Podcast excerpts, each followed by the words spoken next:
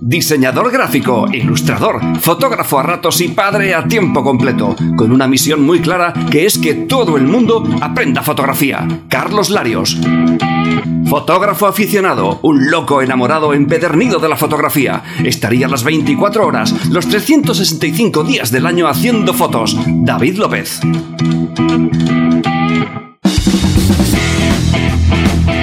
Bienvenidos a 12 pulgadas, el lugar donde verás, escucharás y aprenderás fotografía.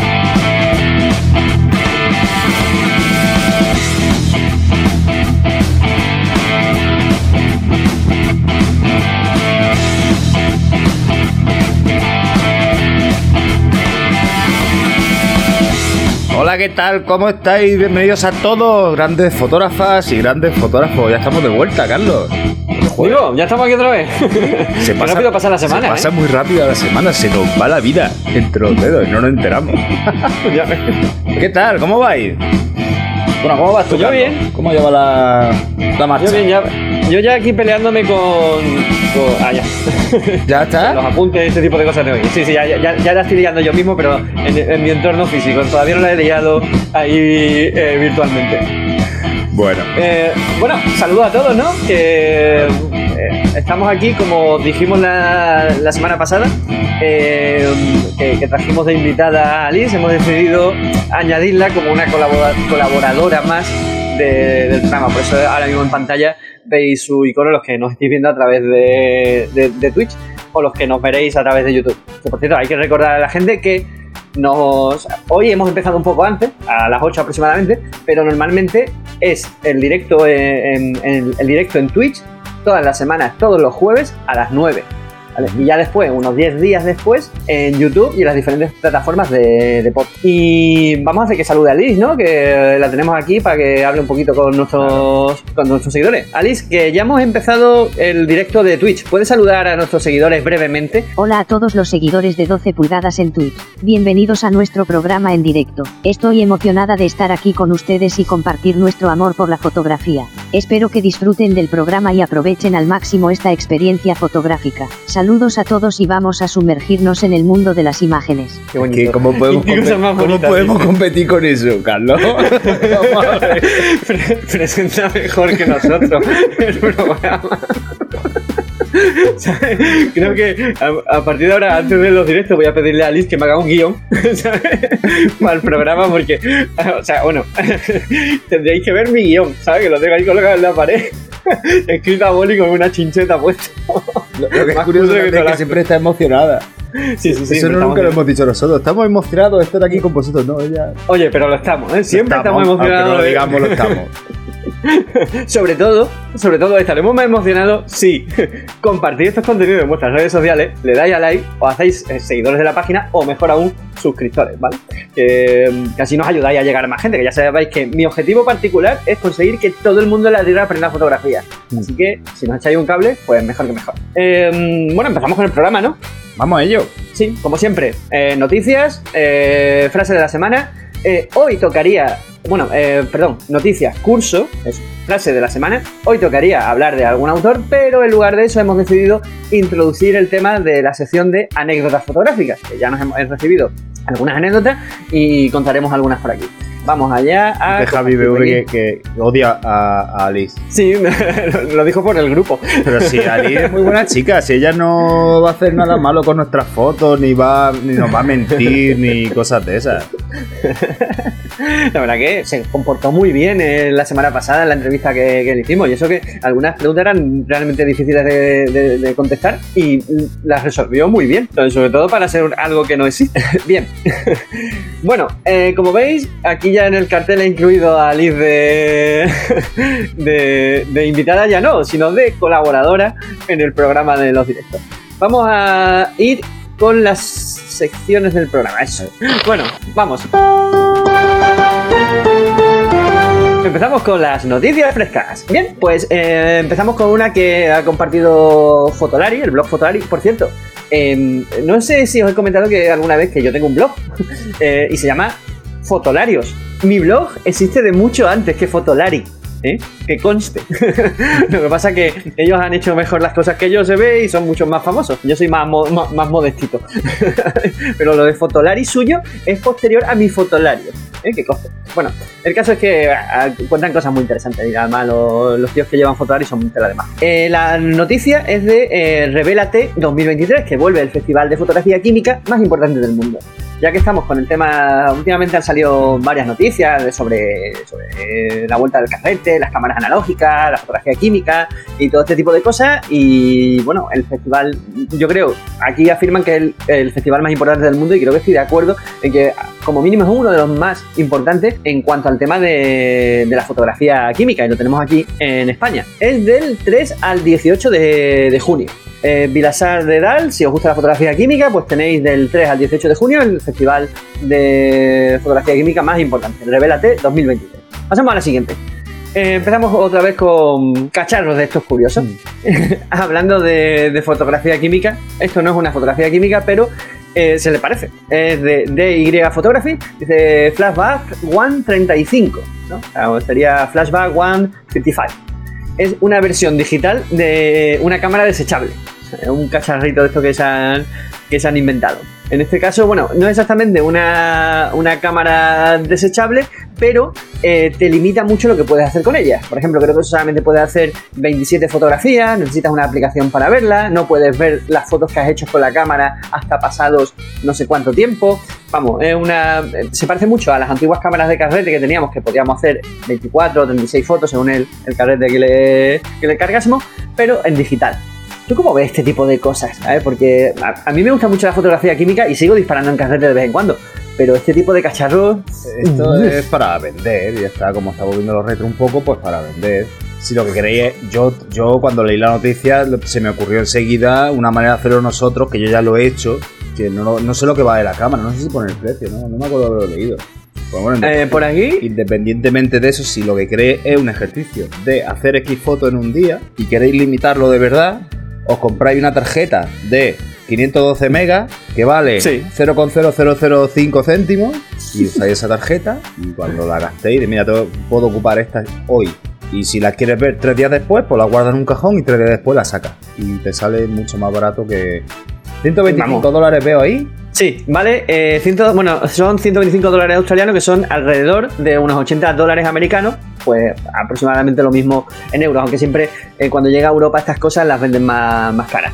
Eh, y todo eso con calidad de una cámara... Mm, bueno, el sensor no sé si vendrán por aquí la, las características. 80 dólares no va a ser un sensor muy potente. Las, las peculiaridades es que no tiene pantalla LCD, tiene 27 disparos por rollo, entre comillas y las fotos no las puedes ver hasta 24 horas después y a través de una aplicación o, las tienes que descargar en, en un USB. Que descargas las fotos por USB y ahí 24 horas después eh, es como otro carrete, digamos. Pero vamos, te doy toda la razón del mundo. O sea, si quieres hacer. Ese ejercicio lo he hecho yo ya. O sea, yo he apagado, le he dicho a mi cámara, no me enseñes las fotos que se puede hacer. Desconecta la previsualización. A no ser que tú le des al play, la cámara no te saca la foto. Luego me puse, aunque no hace falta comprar una tarjeta, pero te pone un límite de fotos. Un límite de fotos. Y voy a salir una mañana a hacer fotos y luego la veo en casa. No hace falta esperar 24 horas. La veo en casa. Pero yo veo, cojo lo que tú has dicho. O sea, te pilla una tarjetas que, están súper baratas, de muy poca capacidad. Si la busqué yo en AliExpress, creo que eran 50 tarjetas de 512 megas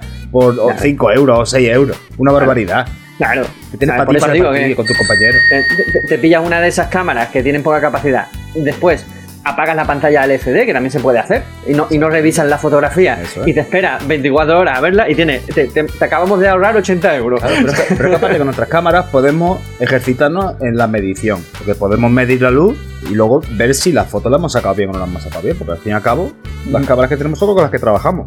Podemos mirar encuadres, podemos mirar mil cosas. El, el tema del, del fondo desenfocado, trabajar el diafragma, mil cosas. Que con esta es tirar y disparar. O sea, esto es pues, con nada, que no podrás tocar ningún parámetro. Mira, Castillo 601 dice: Yo no volvería al carrete y tengo una Zenith en el armario. La fotografía digital es una liberación. La verdad que a, ver, a mí me gusta el tema de la fotografía química por esa especie de magia que tiene de no saber lo que has hecho, no saber cómo saldrá. el colocón, ¿no? el colocón de los químicos que tienes que utilizar Cuando revela. Esto es lo que más me gusta. me gusta respirar esos químicos, ¿no? Qué subidón. no, el caso es que me gusta por el rollo ese de, la magia de, tener que esperar y todos esos casos, pero cuando tengo que hacer fotos de, verdad, yo utilizo, eh, vamos a utilizar las mejores herramientas que tengamos y las mejores herramientas que tenemos ahora mismo son las digitales. Mejores entre comillas, ¿eh? Porque, por ejemplo, el grano de la película es muy diferente al ruido digital. Ahí se nota y el, nivel de detalle que podemos tener con, una cámara de carrete no es lo mismo que una cámara digital. O sea, hay ciertas diferencias, pero bueno, la, verdad que la digital tiene muchas más ventajas que desventajas, sobre todo en precio. ¿vale? Y dice por aquí Javi V. Eh, nos extinguimos. Vaya tontería de cámara. bueno, creo que mucho de, la semana pasada que era un sensor GPS. Oye, eh, por cierto, eh, tanto en YouTube como en los podcasts, como a través de aquí de Twitch, podéis eh, eh, participar en los comentarios. Si nos veis a través de Twitch, podéis comentar en directo y como veis, ponemos aquí en pantalla y, comentamos vuestras jugadas, ¿no? Pero si nos estáis escuchando a través de podcast o a través de YouTube, poned en los comentarios qué qué os parece esta, esta, cámara en concreto o qué os parece volver a la fotografía de carrete frente a la fotografía digital. Bueno, pasamos a la siguiente, eh, a la siguiente noticia. Eh, ahí te pongo por aquí la pantalla. Dice, bueno, esta que me ha hecho mucha gracia. no me lo he leído, solamente he puesto el titular, ¿vale? Una pareja afirma que fue espiada por un oso con una cámara. ¿Qué no, no, he leído la noticia. la he visto hoy de pasada y digo, joder, esto tengo que incluirlo en el noticiario. a ver, una pareja con sede en Connecticut, Estados Unidos, es que en Estados Unidos pasan las cosas más sí. del mundo, vaya. Dice, afirma que el gobierno los ha espiado ilegalmente a ellos y a sus propiedades a través de un oso con una cámara. la pareja ha acusado al Estado de fijar una cámara en a un oso errante para filmar lo que sucede en la propiedad. El oso grabarlo a ellos. ¿Te imaginas al, oso con un, con un, periódico con dos agujeritos? Mirando a través, a través de los agujeritos. y si lo ves, se pone a silbar. a mirar para arriba silbando, ¿no? Yo no estoy espiando ni nada. No, soy un oso normal. Con la correa de Canon colgando del brazo. y cuando miro para te hace dos fotos, pero se le olvida quitar el flash y ver los flashazos. ¿Me ha hecho una foto, oso? Y digo, yo, no, no, Y se acerca el oso con la cámara. No, mira, no, estoy haciendo fotos a flores. Creo lo ve. En fin, bueno, pasa la siguiente. el tema historieta es. Hostia, ¿y esto? este otro cacharro super surrealista. También lo he visto hoy. Creo, creo que de hecho hay alguien del grupo el que lo ha compartido. Creo que es Javi BV, me parece, ya que estaba por ahí comentando. Si no ha sido Javi BV y está en el chat y lo haya compartido, que me, lo confirme. El caso es que, bueno, los que estáis viéndolo en directo en YouTube Estáis viendo el cacharrito. El titular de DY Fotografía dice: agregue emoción, A, cada sesión con el accesorio de cámara con forma de pistola. Ya te faltaba. Que te piden haciendo fotos y ya te echan el puro para que, para que le apunte con un arma. o sea, ya. bueno, el cacharro en cuestión es una especie de, de, bueno, de cacharro que hace que la cámara de fotos parezca una escopeta de esta futurista. ¿Tú te imaginas al oso de antes con esta cámara. Madre mía. para realizar el rito. Madre mía. Yo, me imagino la situación cuando los que hayáis hecho fotografía nocturna, no sé si lo habréis vivido alguna vez, pero a mí me parece una vez la Guardia Civil, pues porque la avisa algún vecino, ¿sabes? En un campo y ha visto luces de noche y se ha asustado y no ha aparecido nada, va con nosotros y ya está. Yo me imagino a la Guardia Civil y dice, estoy haciendo fotos y haciendo así Vamos. me meten un tiro. me dejan seco. ¿No te imaginas hacer fotografía de calle con ese cacharro? Madre mía, si ya está mal vista la fotografía de calle. Pues si, tu, fotografía de calle es gente corriendo, despavorida por todos lados, está bien. y además, o sea, esto, esto en Estados Unidos, vamos, allí, la policía te, mata, te pegan dos tiros. Allí triunfa. A triunfará, pero como te ve la policía con esto haciendo fotos por la calle, te pega dos tiros, que ni pregunta, ¿sabes? Calle, primero disparo y después pregunta. Ven, dice por aquí, bueno, por cierto, que sí era Javi el que había compartido la noticia. Dice Carmelo, es, ese aparato lo sacas en una manifestación y no te cuento lo que puede pasar. Es que claro, es que vamos. Además, ponen al tío anunciándolo disfrazado ahí como de, de SWAT. ¿Alguna vez has querido crear una alerta de seguridad y pánico masivo cada vez que usas tu cámara? ¿Cómo? ¿Cómo? No, no he visto ese comentario. Si es así, entonces este nuevo accesorio de Stock, Stock Cam podría. No, no, no, mueva, no mueva que, que no es. Además, que va a Podría o ser sea, perfecto. La compañía está literalmente convirtiendo la sesión en una sesión de fotos con este tipo de cámara con forma de arma automática. Oh, tío. Es brutal, ¿no? O sea, estamos locos. O sea, por aquí, y ritual a cada toma. No, y por tanta- aquí lo han dicho. Y tanta O sea, nos, nos vamos a extinguir por sus normales. Sí, sí. Nos falta. Nos falta. Ay, madre mía. Oh, qué bueno. Bueno, en fin, pasamos a, a la siguiente noticia. Es verdad. En fin.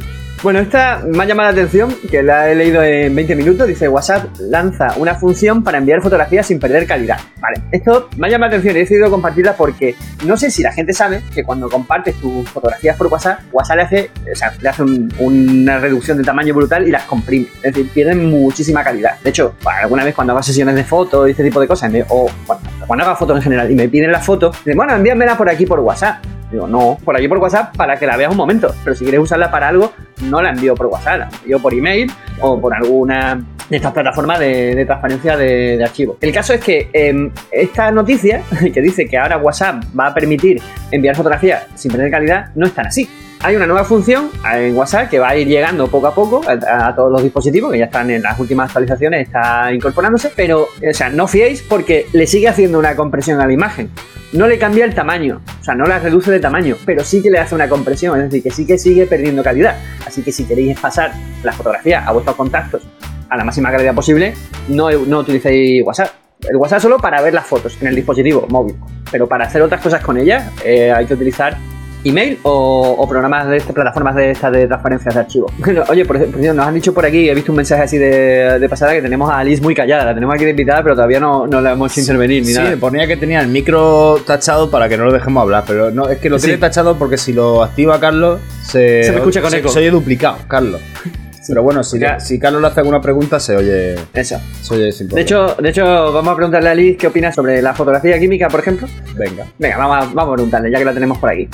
Oye, Y Alice, que sea breve. ¿qué te parece utilizar fotografía química actualmente en lugar de fotografía digital? Eh, sé breve en tu respuesta. A, a ver qué nos cuentas. La elección entre fotografía química y fotografía digital depende de las preferencias y necesidades individuales de cada fotógrafo. La fotografía química ofrece un proceso más analógico y artesanal, con resultados únicos y un encanto nostálgico. ¿Ves lo que digo yo? Por otro lado, la fotografía digital brinda ventajas como la inmediatez, la facilidad de edición y la capacidad de compartir instantáneamente las imágenes. Ambas técnicas tienen sus propias ventajas y desafíos, por lo que la elección depende del estilo y la visión del fotógrafo. ¿No? Está bastante de acuerdo con nosotros, vamos, es lógico. Tenemos aquí una, una eh, ¿cómo se dice? Ah, colaboradora, ¿no? Está, está guay que, que no da razón a ninguno de los dos. O sea, si alguien estuviera discutiendo sobre un tema le preguntara a Alice, oye, esto es así, y ella se quedaría en medio. Sí, sí, muy políticamente correcta, ¿no? Muy, muy, muy, eh, pacificadora, ¿no? Nosotros que siempre discutimos, mira, pues está, está bien lo de tener aquí una tercera voz que no nos dé la razón a ninguno y no la dé a los dos. Sí quedamos los, los- los dos contentos. Por cierto, voy a poner el banner aquí, ahora que recuerdo, eh, de nuestro, nuestro contacto, ¿vale? Recordad que podéis contactarnos en foto12pulgadas.gmail.com para varias cosas. Una, para enviarnos anécdotas, que hoy hay sección de, anécdotas, anécdotas fotográficas. Otra, para, eh, bueno, para contar una cosa de envío de fotografías, revelar fotografías que os vamos a contar después, pero también para hacernos consultas, para añadir una sección de preguntas y también para eh, venir invitados aquí al programa, ya seáis eh, fotógrafos, fotógrafas profesionales o no, eh, que queráis mostrar un trabajo y tal, pues podéis hacerlo a través de aquí, a- o sea, a- colaboráis con nosotros y tal. O quizás eh, tenéis una asociación que os interesa que la gente conozca, pues también nos enviáis un email y nosotros nos ponemos en contacto con la asociación y que venga un representante aquí a charlar con, no- con nosotros, que nosotros encantados. Tenemos mucho, a mucha gente en las de cámara para traer de invitado, pero si nos proponéis invitados, genial de la muerte. Seguimos con las noticias, ¿no? Vamos. Venga. Ah, bueno, esto ya es autobombo, esta noticia. Eh, eh, en mi blog Fotolarios, que no sé si os he mencionado una vez que tengo un blog, he publicado hablando de la apofenia y su aplicación en la composición fotográfica. La, la- la apofenia es una cosa muy interesante, ¿sabes lo que es? A ver, parece. Suena a enfermedad. Yo voy a sí, médico digo, tengo apofenia y, me hace, me oculta, seguro.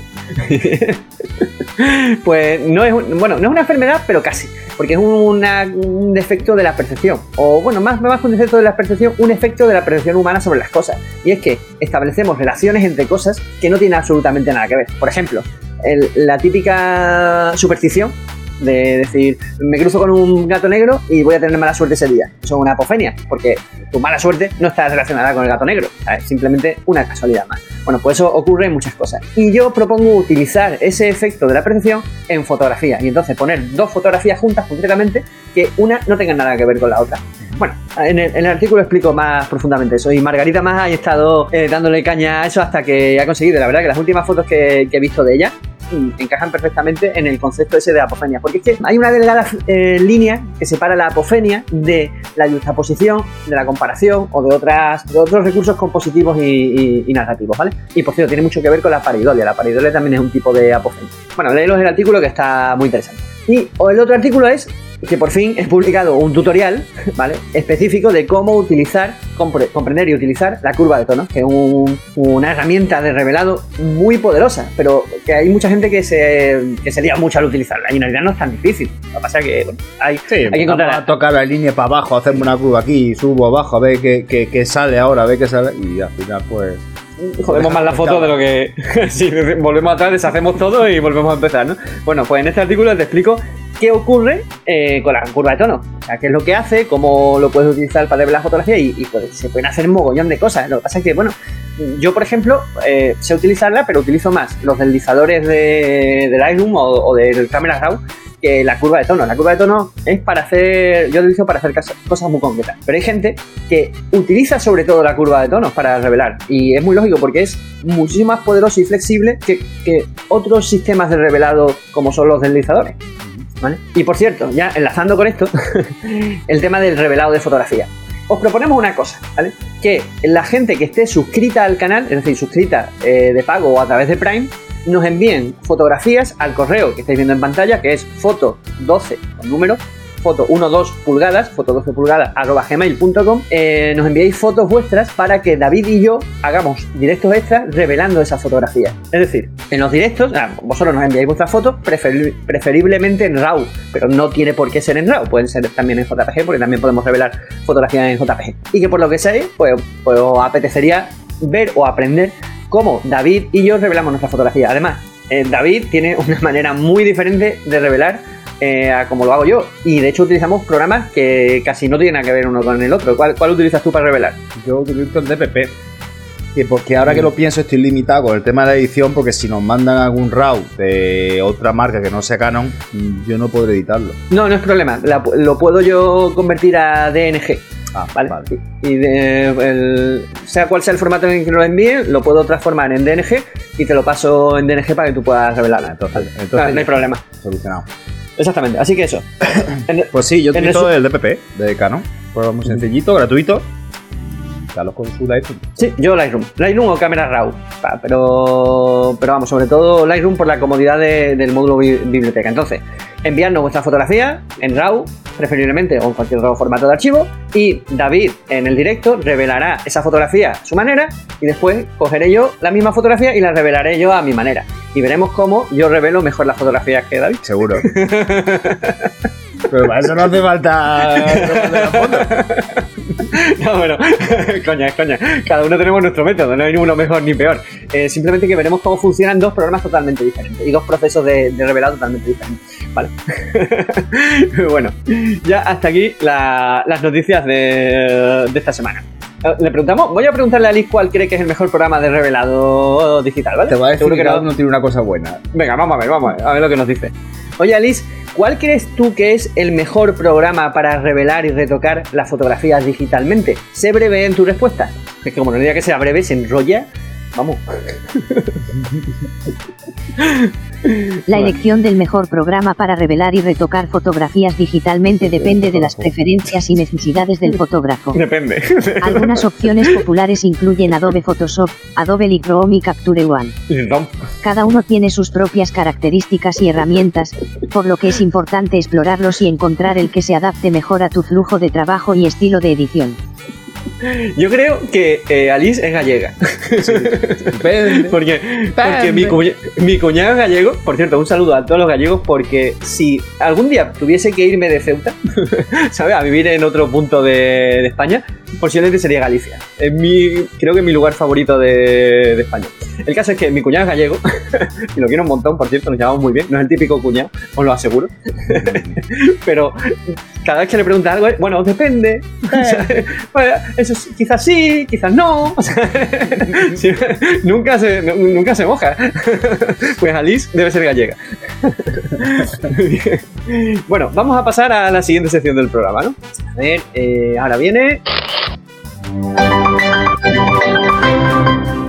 entrega número 11 del curso, que en realidad no la entrega número 11, sino la 19 o la 20 o por ahí. Pero bueno, el caso es que vamos a hablar de la sensibilidad ISO. Ya hemos hablado del tiempo de exposición, hemos hablado de la apertura de diafragma y quedaba hablar del tercer factor para controlar la luminosidad de nuestra fotografía, es decir, lo clara u oscura que sale en nuestra fotografía.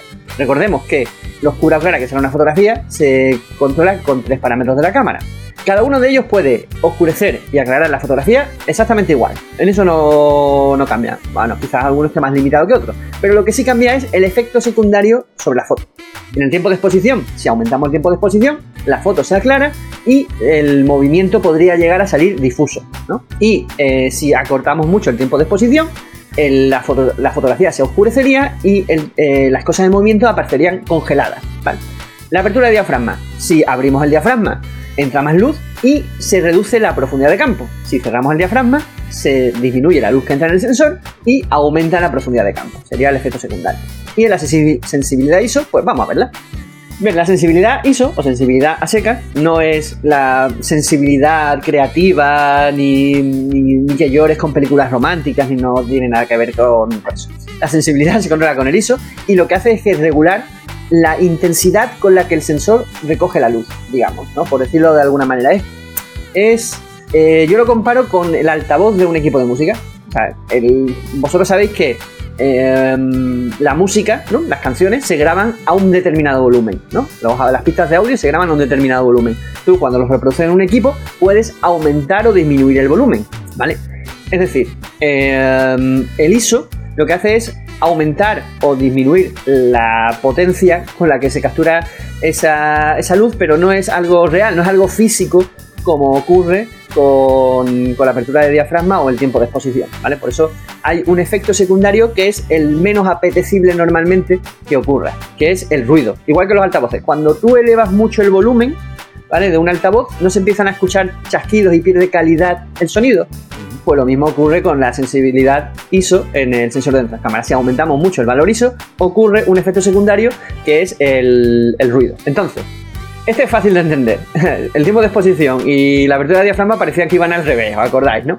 Pero en el caso del ISO es tan simple como un ISO, eh, un número ISO mayor, más intensidad de, de, luz, gasta más luz, con lo cual la fotografía se aclara, pero sale más ruido. Hay posibilidades de que salga más ruido, mejor dicho. Y un ISO más pequeño, un ISO menor, eh, eh, captura la luz con menos intensidad, eh, se oscurece la fotografía y es posible que haya menos ruido.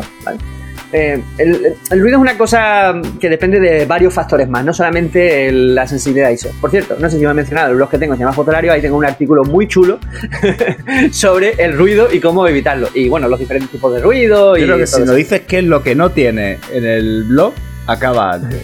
A ver, pues. Oye, pues mira, ya, que estamos aquí con la participación y tal, a todos los que nos estéis viendo o escuchando, eh, si seguís el blog Fotolario y queréis que haga algún artículo, tutorial o sobre algún tema en concreto, obviamente relacionado con la fotografía, me lo decís y yo me lo burro, que estoy últimamente dándole mucha caña al, blog. Estoy ahí despertando cuál, cuál ave feliz, que lo tenía muy paradito. Bien, eh, hay una cosa que es, eh, no, todo iba a ser un camino de rosas en cuanto al ISO, que es el tema de las escalas. ¿Os acordáis que decíamos que eh, tanto el tiempo de exposición como, la abertura de diafragma tenían la escala básica, ¿no? que iba de stop en stop, cada paso completo de un número a otro era el doble o la mitad de luz. con el ISO también tenemos lo mismo. Y estaban las escalas intermedias, es decir, la escala de medio paso y la escala de un tercio de paso. La escala de un tercio, la de un tercio de paso es la que normalmente está eh, configurada tanto para el tiempo de exposición como para eh, la apertura de diafragma. Pero en, en el ISO ocurre que casi siempre viene configurada por defecto la escala de un paso. Es más, hay algunas cámaras que no tienen escalas ni de medio paso ni de un tercio de paso, solamente las escalas del paso completo. Es decir, tenéis que mirar si vuestra escala siempre va de, un número al doble o a la mitad. Es decir, el ISO base, por ejemplo, sería 100 o 200 en algunas cámaras, sería 100, 200, 400, 800, 1600, 3200, 6400, así va aumentando siempre al doble. Bueno, pues si tenéis esa escala cuando movéis el, la ruedecita o el botón del ISO pasa al doble o a la mitad del número, quiere decir que tenéis la escala estándar. Si pasa a números intermedios, pues sería la escala de medio paso o la escala de un tercio de paso. Yo recomiendo configurarlo para que eh, lo manejéis con escalas de un tercio de paso, porque sería equivalente a, los otros dos valores. en el siguiente capítulo veremos lo que es la, reciprocidad, es cómo combinar los tres, cómo los tres valores son, son, equivalentes. Pero claro, son equivalentes siempre que estén en la misma escala. Si no, hay que hacer cálculos raros. Por ejemplo, eh, si, bueno, si yo puedo abrir medio, un tercio de paso el diafragma o aumentar un, eh, un, tercio de paso el tiempo de exposición o aumentar un tercio de paso el ISO. Y las tres ocurrirán lo mismo.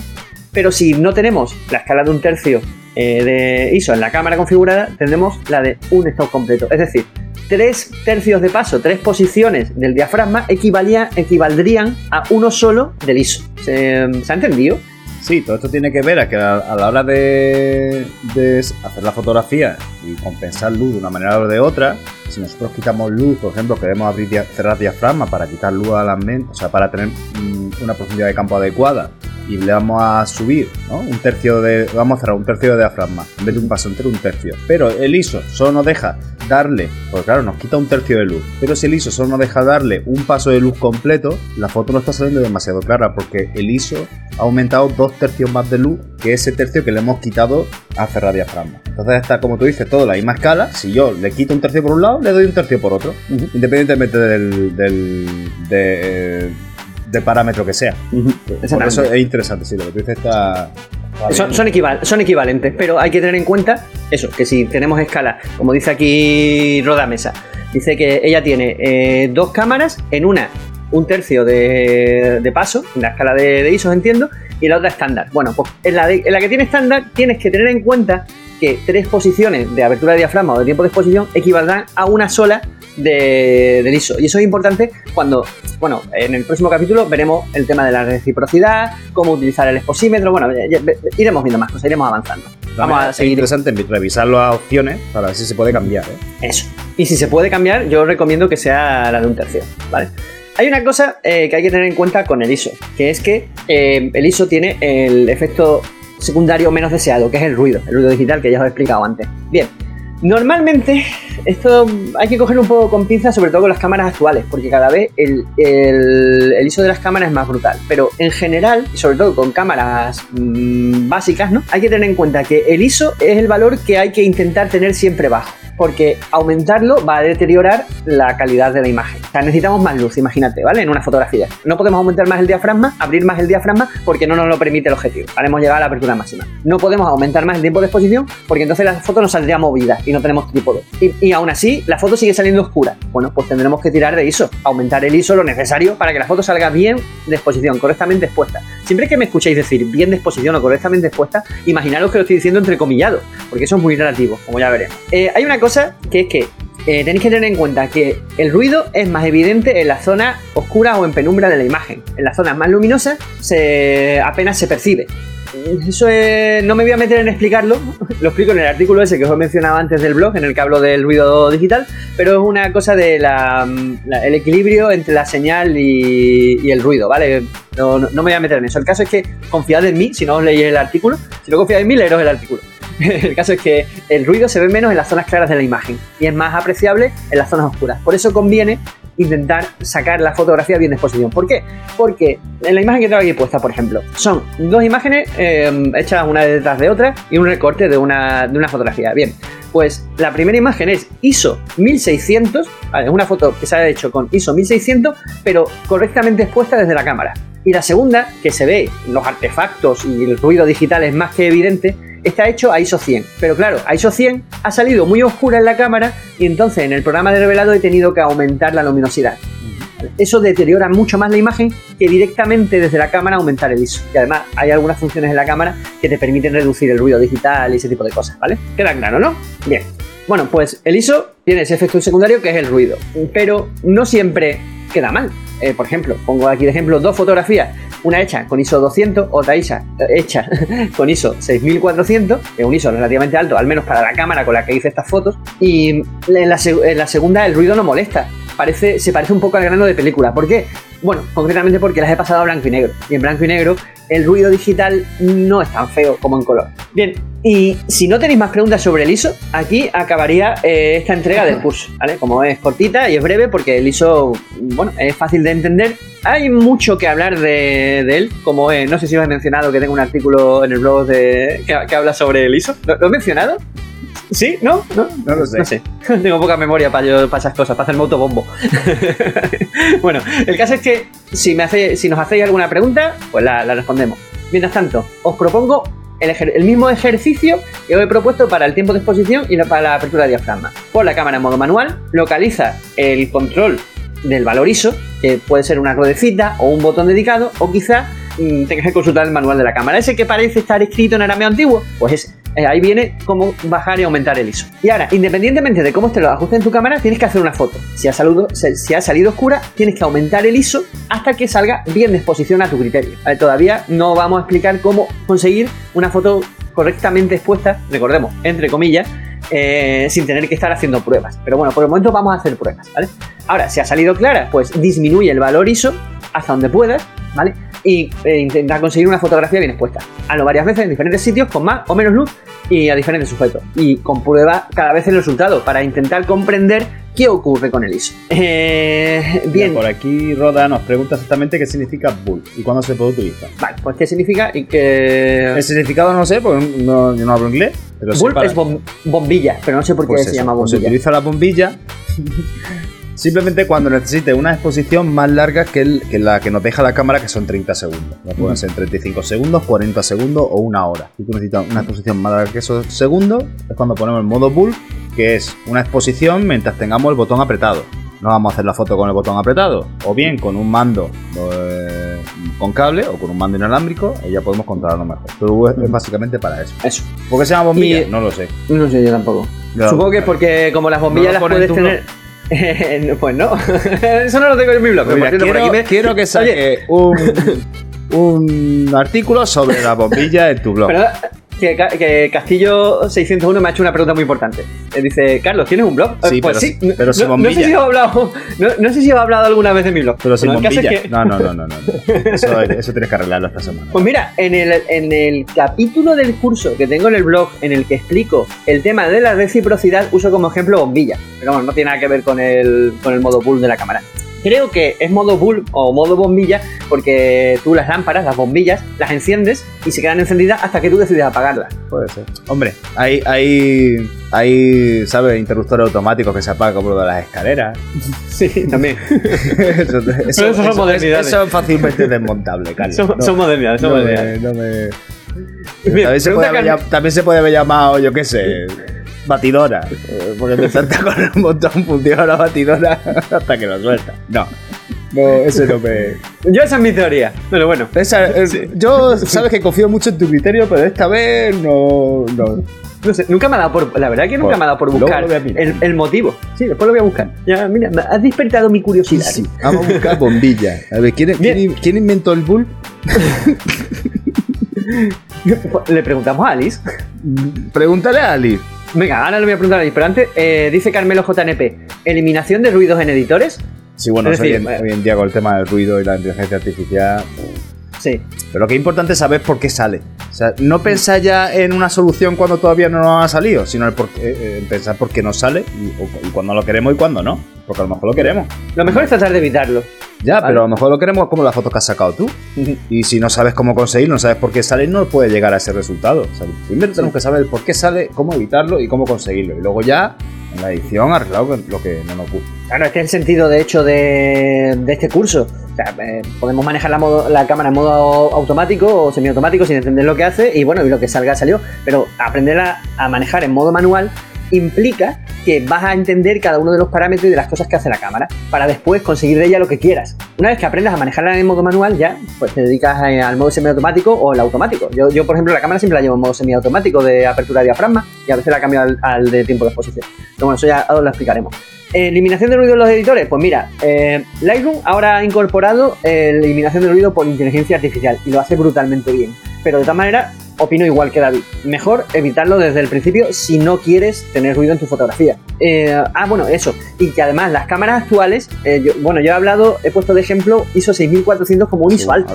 Pero es que mi cámara, mm, por ejemplo, que, ya no es demasiado, demasiado moderna, tira a ISO 2000, 12.000 y pico sin ruido. Y, llega hasta, yo que sé, 200.000 ISO y cosas de esas. Pero claro, eso ya son eh, fotografías que no se pueden utilizar mucho, excepto que utilice eh, edición de inteligencia artificial para eliminar el ruido, que la verdad que lo hace muy bien. La función del Lightroom, concretamente de eliminación de ruido por inteligencia artificial, o sea, a mí me dejó sorprendido cuando la, cuando la probé. ¿Qué vamos a preguntarle a Liz? ¿Se me eh, que estoy súper espeso. Que nos cuente el, bull, el tema bull. Ah, eso. ¿Por qué se llama el modo bull? Oye, Alice, ¿por qué le han puesto de nombre modo bulb al modo en el que tú decides cuándo se cierra el obturador. No has dicho que sea breve. No. hostia lo que estás respondiendo. O sea, se ha ido por, los cerros de V, vamos. El nombre modo Bulp es una referencia al latín Valpis, que significa zorro. El zorro es conocido por su astucia y agudeza, cualidades que se asocian con la toma de decisiones inteligentes y rápidas. Yo creo que se ha confundido. Se busca transmitir la idea de que el modelo de inteligencia artificial, como yo, pues el nombre modo Bulp es una referencia al latín Valp. Tal liado, tal liado, eh, Alice, lo siento, pero esta vez tal liado. Bueno, también supongo que tiene que ver con mi pronunciación, porque eh, Bulpi se escribe con V. Entonces creo que me ha entendido mal. Escríbelo, Carlos, escríbelo. no, paso. No, no, no, respondo. Bueno, ya, ya lo buscaremos no, y esa, esa valiosa información. sí. Más que nada porque, porque luego las fotografías nocturnas, que son las exposiciones, ¿sabes? Tienen mucho tiempo y se habla de muchas cosas, pues para que me para que me de qué hablar. Oye, ¿sabes, ¿sabes qué significa eso del modo bull? Y te dicen, no, entonces ya sacas pecho, te todo y lo voy a explicar. Vamos. Que lo sepa. y si participan en algún curso de la tele, son las preguntas típicas que hacen. También te vale. De hecho, es que, Roda hace unas preguntas muy curiosas. El otro día, ¿qué, qué preguntó el otro día? En el grupo. No, sé. a, ver, si Rola me, refresca la memoria. Pero también hizo una pregunta así muy de ¿esto qué significa? Y, te queda así un poco. Eh, mola, mola, la curiosidad siempre mola. No, no, no, perdón, Roda, que mola. Recuérdame qué, qué, otra pregunta era, Fabo. Bueno, Carlos, sigue. Vamos, de, hecho, os animamos a que nos hagáis todas las preguntas que queráis, tanto en el chat en directo como en los comentarios de, las otras plataformas o en el grupo de Facebook Espacio 12 pulgadas hace preguntas que además eh, yo las voy recopilando para hacer los especiales esos de preguntas y respuestas que, yo creo que son muy, muy interesantes. Vamos, la curiosidad es súper bienvenida. Nosotros también aprendemos porque si no lo sabemos buscamos información. Así que yo a mí no se me cae la anillo decir, no lo sé. Ah, lo de Roda fue la que preguntó sobre los milímetros en los anillos de extensión al hacer macro. Eso. Eso. Eso, sí. Que por qué habían esas medidas en los anillos de extensión. Eso. Si ahora dice ella eso. eso. eh, la memoria no me falla tanto a veces. Tengo momentos de lucidez y esas cosas. Mi especialidad. Está curiosa esta pregunta. Bueno. El caso es que lo respondimos por allí. Si queréis en el especial pregunta y respuesta, eh, incorporamos esa pregunta. Bueno, vamos a seguir, ¿no? Con el programa. Vamos a la siguiente sección que ya ni me acuerdo de cuál es.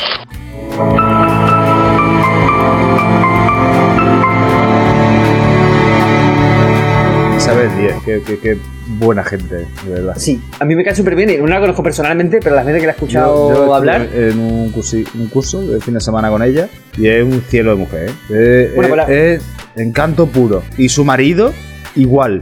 Y son los dos. Sí, sí, sí, increíble. Pues dale un toquecito si la conoces personalmente, a, ver, si. Estuve en un curso con ella, hablé con ella un par de veces, pero de ahí a conocerla. Mm, bueno, pero siempre se. Si tienes por ahí. Le, puedo tirar a China, a ver si quiere. Eso. Si quiere estar con un rato aquí con nosotros. Pero Bueno, pues. No, prometo nada. La, la, sección es la frase de la semana, que la dijo Isabel Díaz, y Isabel Díez, perdón y dijo, cuanto más miras, más ves, y cuanto más ves, más, más sabes dónde debes mirar. Y me parece eh, súper interesante esta frase y muy adecuada a lo que hacemos nosotros en el, en el espacio, espacio 12 pulgadas de, de Facebook, que es el reto, el reto quincenal te obliga a mirar, te obliga a buscar, te obliga, en, obligar entre comillas, hoy estoy poniendo muchas comillas en muchos sitios, te obliga a obligar, eh, te obliga a obligar. Te obliga a obligar a obligarte. Todo, los obligados del cielo está obligado. ¿Quién lo des desobligará? Bueno, el caso es que eh, te obliga a, a mirar, a buscar la foto. Cuanto más eh, buscas esas fotos que pretendes hacer, más, más estás entrenando la mirada, más miras, más ves. Y eso implica que cuanto más ves, más sabes dónde debes, dónde debes mirar. Al final te vas haciendo cada vez más selectivo. No es que hagas menos fotos, sino cada vez sabes más, eh, con más precisión qué foto es la que quieres hacer. ¿verdad? ¿Tú qué opinas de esta frase que dijo Isabel Díaz? Yo es que la tengo que. No la conocía esta frase, entonces pues la tengo que, que examinar bien. Pero vamos, pues lo, que, lo, que, lo, que, dice, resumiendo mucho, es el entrenamiento del ojo. Ojo, mente, dedo con la cámara. O sea, si miras mucho y ves, al final sabes dónde tienes que ir a buscar lo que quieres, como tú bien dices. Mm, como que vas descartando cosas que sabes que no te van a interesar y vas directamente a, a lo que sí te gusta, a lo que sí te atrae. Así lo entiendo yo. Pues esto tengo que reflexionarla bien. ¿eh? Sí, mira, son, son mucho mirar, ver, mm, ver y mirar. Y yo que soy medio cortito, tengo yo estas cosas tengo que. Esto es una cosa que, le, que pega a preguntarle a Alice, así que se lo voy a preguntar. A ver. Vaya. Sí. Oye, Alice. Ahora dice, como eh, iba diciendo, el espera, espera. Ay, ya, ya. No, no, para, para. no me interrumpa. Estoy haciendo la pregunta, que me lío. Callado, ¿eh? Que le hago la pregunta. no me desconcentre. Oye, Alice, eh, ¿qué opinas de la frase? Cuanto más miras, más ves. Y cuanto más ves, más sabes dónde debes mirar. Respóndeme brevemente. Eso es importante decirlo, ¿eh? Porque es que si no, se enrolla lo que no está escrito. Madre mía. En mi opinión, la frase cuanto más miras más ves y cuanto más ves más sabes dónde debes mirar resalta la importancia de la observación y la experiencia en la fotografía. Cuanto más tiempo dedicamos a observar y estudiar nuestro entorno, más detalles y sutilezas podemos percibir. A medida que desarrollamos nuestra habilidad de observación, también adquirimos un conocimiento más profundo sobre dónde dirigir nuestra atención y capturar imágenes significativas. En resumen, esta frase destaca la importancia de la práctica y la atención en el proceso fotográfico. Mm, lo que he dicho, vamos a... Sí, lo mismo. lo he dicho. Con, otras palabras, con otras palabras, con menos, sobre todo con menos. Madre mía, me parece que vamos a dejar a sí, hacer el programa. Lo, ¿eh? explico bien, lo explico bien. Sí, sí, la verdad que me, ha hecho a entender mejor la frase. Yo sabía que para esto iba a servir Alice. bien, eh, pasamos a la siguiente sección del programa y estamos en.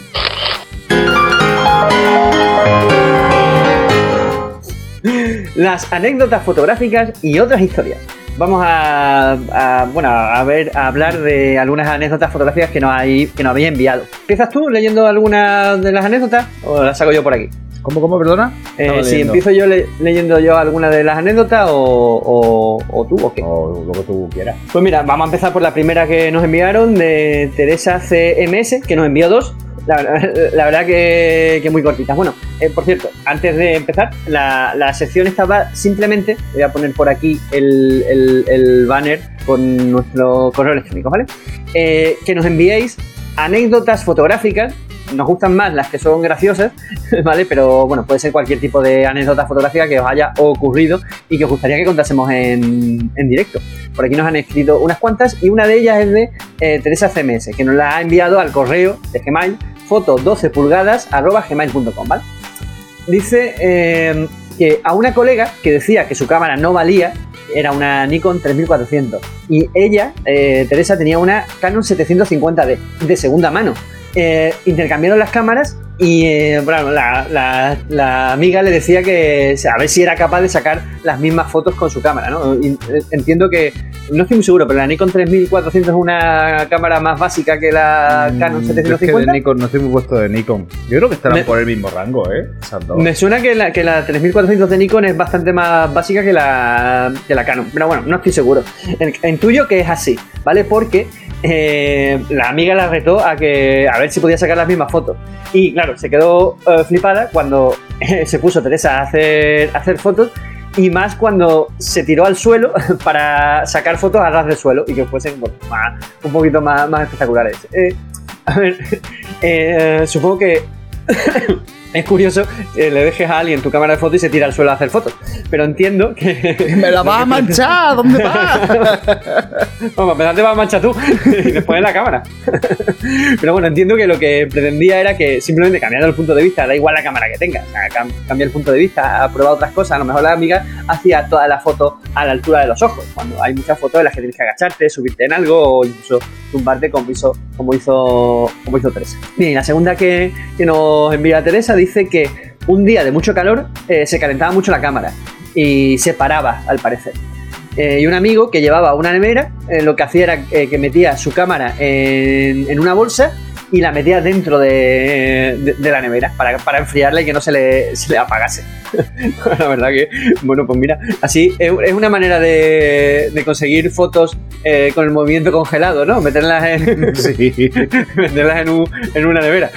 Sí lo veo, lo veo un procedimiento un poco extremo. Sí, yo, también. O sea, debía hacer mucho, mucho calor para tener que meter la, cámara de foto en una nevera, ¿no? Para. y hacer, no sé, haciendo vídeo. Sí, yo, sé que... haciendo fotos y más de día, un día de mucho calor, supongo que de día, no de noche, a veces. No hacer fotos, muchas fotos de la exposición y si hace alguna es con filtro a lo mejor de un minuto o un par de minutos, como mucho. Hay que se caliente la cámara para que se pare, tiene que hacer mucho calor. Si estaban a 57 grados, allá otra vez. bueno, bien. Eh, te, toca, eh, te toca leer anécdota. Venga, vamos a seguir con la de Boro Escribá. A ver, esa creo que no era muy fotográfica. No es muy fotográfica, pero bueno, ya que el hombre se ha preocupado en escribirla, pues la contamos. ¿Vale? Eso. Esta me voy a poner en plan. ¿Locutor de radio? Es que lo cuento de una manera. Te recuerdo una anécdota de nuestra vuelta a Europa en moto. Cuando toda chulería, cuando con toda chulería, como Hidalgo en su caballo, quisimos atravesar el un pueblo amurallado en Italia, Florencia. Y llegó el bus y nos bloqueó. Eh, casi no cabe y tardó más de 5 minutos en pasar el portal. Menuda maniobra. Pongo foto y también hay vídeo en YouTube. O sea, un autobús que fue a entrar por un arco de estos de piedra de, una muralla y se quedó atascado ahí. Por aquí envía la foto, espérate, la, la pongo en pantalla para, para que se vea. Aquí está. Y se pongo a también vídeo y dicen que soy muy malo haciéndolo. Pues bueno, hay que mejorar. bueno, la, fotografía es curiosa cuanto menos, porque es que el autobús le, que, le, sobran 10, 15 centímetros. Ese autobús tiene que pasar más, de una vez. Una persona que no conozca eso no, no, se, no se mete ahí. Sí, yo, flipo con la habilidad que tienen muchos autobuseros. seguramente ese eh, hombre esa es la ruta y pasa por ahí, ¿sabes? Eso lo habrá hecho 10.000 veces. Pero vamos, volar mola. Sí, había, impresiona, ¿no? Tú imagínate ir en moto a meterte al ese túnel y de repente verte un autobús de frente. Que, está taponado. no me extraña que le hiciese, que le hiciese foto. Está bien. Bueno, muy fotográfica como hemos comentado, pero bueno, una nota y. Bueno, dice por aquí que aprovecha para hacer un poco spam de, de su canal de viaje. Dice, haciendo mototurismo X Max, ¿vale? Eh, por si queréis echarle un vistazo. Bien, me toca a mí, ¿no? Esta es de eh, Juan Carlos. Dice así. Eh, para ponernos en situación, Alarcón es un pueblo de la provincia de Cuenca. Eh, sí, yo no lo he visitado, me recuerdo. Dice que tiene mucha historia, ya que tiene un castillo actual, eh, un, castillo actual parador nacional, una muralla que lo rodea, tiene creo que siete iglesias, un torreón y un pantano. Todo esto se puede ver desde un lugar privilegiado. Es como un descampado que se puede entrar con el coche y ponerte al borde del precipicio. Hay que tener cuidado porque abajo está el pantano. Hace unos años unos turistas fueron a ver las vistas y tuvieron un accidente. Al parecer le falló el freno de mano y el coche cayó con una mujer dentro. Madre mía, que lamentablemente falleció. Joder. Mm. Es un sitio maravilloso para hacer fotos nocturnas y hay muy poca contaminación lumínica. Eh, yo siempre lo digo, o sea, no vuestra vida está antes que cualquier foto vista o lo que sea. O sea, eh, tened mucho cuidado con esas cosas. Bueno, dice así, que la historia es que eh, una noche invité a mi mujer a cenar en Alarcón. Hay un sitio que se llama La Cabaña, que es fenomenal, y lógicamente después iríamos a hacer fotos. Pues nada, ya en el sitio veo que no había ningún coche. Es un lugar apartado que aparte de ver las estrellas y las pistas, aprovechan las parejas para, bueno, para lo que sea que hacen las parejas por ahí. Eso. Eh, serían las 11 de la noche, para conocerse mejor, ¿no? Sería las 11 de la noche. Aparqué cerca del borde. Empiezo a sacar todo lo necesario, monto el trípode y empiezo a hacer fotos. Al momento veo que entra un coche en el lugar y viene derecho a por mí, dándome las luces largas. Por supuesto, cegándome y arruinándome la exposición. Saqué una potente linterna que siempre llevo y apunté al coche, ahí para, en, plan venganza. Yo no sabía quién podía ser eh, o qué intenciones llevaba. De repente frenó en seco, eh, frenó en seco, dio marcha atrás y se alejó. Paró más atrás y salió una persona que me gritó que no lo iluminara, que era guardia civil y que quería eh, saber qué estaba haciendo allí. Yo acojonado, bajé la linterna, lógicamente. Cuando la guardia civil te dice algo, hazle caso. Normalmente la guardia civil se acerca a los sitios con la luz encendida para que sepas quién son. Me refiero a la de los pirulos. A lo mejor no la llevaba para, para asustarle, a lo mejor no, como estaba, decía que te puedes caer por el precipicio sé, pero te, asusta más de una persona que no sabe qué contención que si ve un coche de policía, porque te va a asustar. pues sí, ciertamente. Bien, dice, resulta que sí, que era Guardia Civil y como había ocurrido hace poco el accidente estaba prohibido entrar a este sitio. Yo no había visto ninguna prohibición del paso en la entrada. La gente muy amable me dijo que tenía que salir, pero que era aficionada a la fotografía y me preguntó que si le podía enseñar a hacer fotos nocturnas. la madre de Dios bendita, el susto que nos metió el tío. Dice, soy, Juan Carlos Pérez, alias Carlito60, alias Castillo 601. Ah, mira, está por aquí.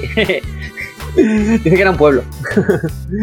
Bien, pues eh, te toca a ti ahora una anécdota fotográfica, pero por cierto, a la Guardia Civil hay que hacerle caso siempre. Y si, y si te pide que le enseñes a hacer fotos, si, a hacer fotos. Si, de lejos ya sabéis que es la Guardia Civil, o sea que va con los pirulos puestos, no que de vuelta ni de escena, sino simplemente con la iluminación azul. Cuando, en, cuando venga la Guardia Civil, no le tiréis la linterna sabiendo que son ellos, o iluminéis vosotros, a vosotros mismos, que os vean la cara, que vean que no vais con pintas raras ni que os vais con. Y si podéis iluminar un poco donde estáis con la cámara si están en el trípode. Eso, cuanto más cosas vean ellos antes de salir el coche, mejor. Me van a preguntar qué estáis haciendo y si no estáis en una zona prohibida, pues van a dejar seguir haciendo lo que estáis haciendo, no pasa nada. O incluso a veces se quedan, o tú dices, oye, ¿cómo que estáis haciendo fotos sin flash? Se quedan así. ¿Eh? ¿Eh? ¿De noche sin flash? ¿Foto? ¿Cómo? Es que cuando los niños se quedan flipados. Yo os contaré una anécdota con, con el láser. Bueno, te toca, te toca a ti la, la otra, ¿no? Creo que es ya la última. Vale. Domingo 21 de mayo, 8 de la mañana, que explícito, ¿eh? Laguna Soto de las Juntas Parque Regional del Sureste. ¿Del sureste de qué? De España. Después de toda la mañana sin conseguir ningún motivo que me agradase para sacar una foto a las 12, más o menos decido regresar al coche para irme a casa. La zona es un sotobosque con un camino por donde va mucha gente a pasear. En el lado izquierdo le bordea en todo momento el río Jarama y en el lado derecho de igual manera del río Manzanares. Pues bien, decido asomarme al río Manzanares para sacar unas abstracciones eh, de una saga moviéndose ¿Unas qué? abstracciones. Ah, vale. no lo había entendido. ¿Qué, estaba sacando del río? me he preguntado una abstracción que es un tipo de pez. fotos abstractas, ¿no? Abstracciones. Vale. Estaba abstrayendo cosas. Eso alga, en este caso, de una alga moviéndose en el río. Ya había hecho unas fotos cuando unos patos, la semana anterior que subía grupos de... Ah, ya había hecho unas fotos con unos patos la semana pasada, o sea, la semana anterior que subía grupos de pucada. Tenía puesto unos pantalones verdes tipo cazador y las botas de monto. Después de estar buscando qué encuadre me gustaría más, decido moverme como medio metro más a la derecha. Trípode colocado, ya sabéis, perdemos todos los sentidos que no estén en ese momento sujetos a la fotografía. Midiendo, cuadrando, etcétera. Me estoy imaginando ya, no lo he leído, ¿eh? pero en ese momento noto un pinchazo en el carril izquierdo del culo. Oye, sí, eso no me lo esperaba. Sin apartar la mirada de la cámara, me rasco un poco y continúo. A unos pocos segundos, otro pinchazo por la misma zona. Repetimos, vuelvo a rascar. Yo pensando que en, algún pincho rama de unos arbustos que tengo detrás. Al poco, otra vez, me giro para mirar que me está pinchando y me doy cuenta que estoy lo suficientemente apartado para que no me pinche nada. En ese momento me da por mirar por abajo y me encuentro tanto las botas como el pantalón de color negro total. Tenía miles de micro hormigas tapándome por total las piernas. Empiezo a sacudirme y era incapaz de quitármela. Solución: quitarme los pantalones. Ahora puedes sacudirme y quitarme las que se colocaron por dentro, que fueron unas cuantas la gente que llevaba viéndome sacudirme y medio saltando. Y a la vez gritado todo el equipo con, quitado todo el equipo con cámara, mochila, etcétera, de la zona, claro.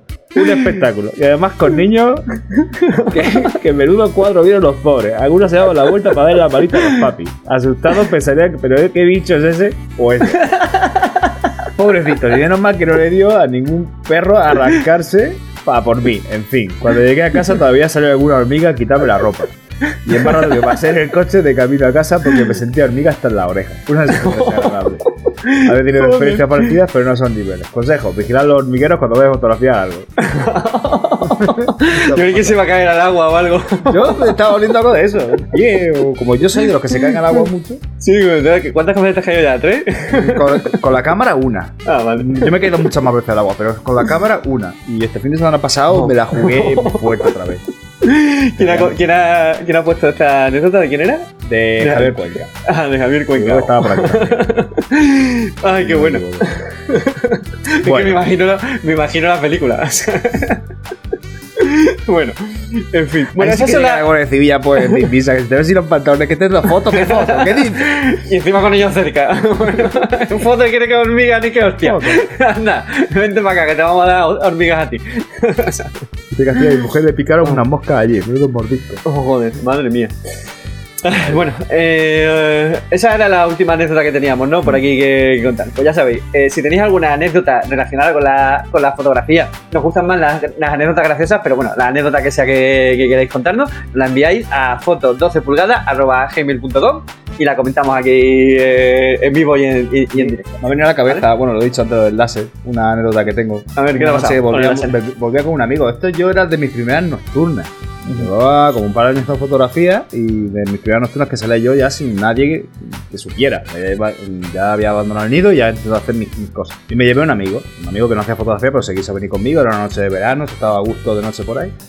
Y yo llevaba antes un láser, no muy potente, pero un láser para localizar las estrellas. Entonces, por el visor, si tú querías localizar la estrella polar, con el láser apuntabas y ya desde el visor veías a dónde llegaba el láser, porque parece como que sí que las toca. sale, sale, el láser de, luz hacia arriba y se ve muy curioso, porque parece que estás tocando la estrella. Parece un palo gigante de luz. Ah. Un sable gigante de, de luz, de, un sable láser, guay. Entonces, una vez localizada, yo ya la guardaba en la mochila y ya no lo utilizaba más en toda la noche el láser, para nada. Pero esa noche no lo. Tiré a hacer la foto y me lo dejé en el bolsillo. Y cuando fuimos ya, que nos íbamos a casa, cuando subir al coche, me lo anoté y lo dejé eh, al lado del freno de mano. Digo, voy a ir otra vez al maletero, abrir la mochila, lo dejé ahí. Digo, luego cuando bajo del coche lo meto y me voy a casa. Bueno, tiramos para el pueblo y casualidad, era pues, a las 2, las 3 de la mañana, que había un control de la policía. Claro, buenas noches, buenas noches, ¿qué tal? ¿De dónde venís? Porque venimos a hacer fotos y tal. Pues bajaron del coche, con lo típico, nos hicieron un poco de llevar con los bolsillos, no nos cacharon nada, pero miraron un poco del coche y cuando sacó así el láser, digo, adiós. Encima era la época, no sé si te acordarás, que había un colgado con el láser dándole a los aviones. que salió la noticia. ¿Sabes? imbéciles con los láser tirándole con láser más, mucho más potentes dándole a los aviones. Digo, ya está, digo, me he quedado sin láser. Le explico, digo, mira, es para esto, para cuando hacer fotos nocturnas, eh, la estrella y tal. Total, que el policía coge así, mira, le da al botón, tira para arriba y dice, ¡ay la hostia! Así, ¿eh? ¡ay la hostia! Y cogió, lo dejó en su sitio. Vale, buenas noches, podéis continuar. Vale, adiós, buenas noches. Se quedó flipadísimo. Y, ¿Pero qué, potencia tenía ese láser entonces? No, es un láser de los chinos. Un ah. láser de los chinos con puntero láser.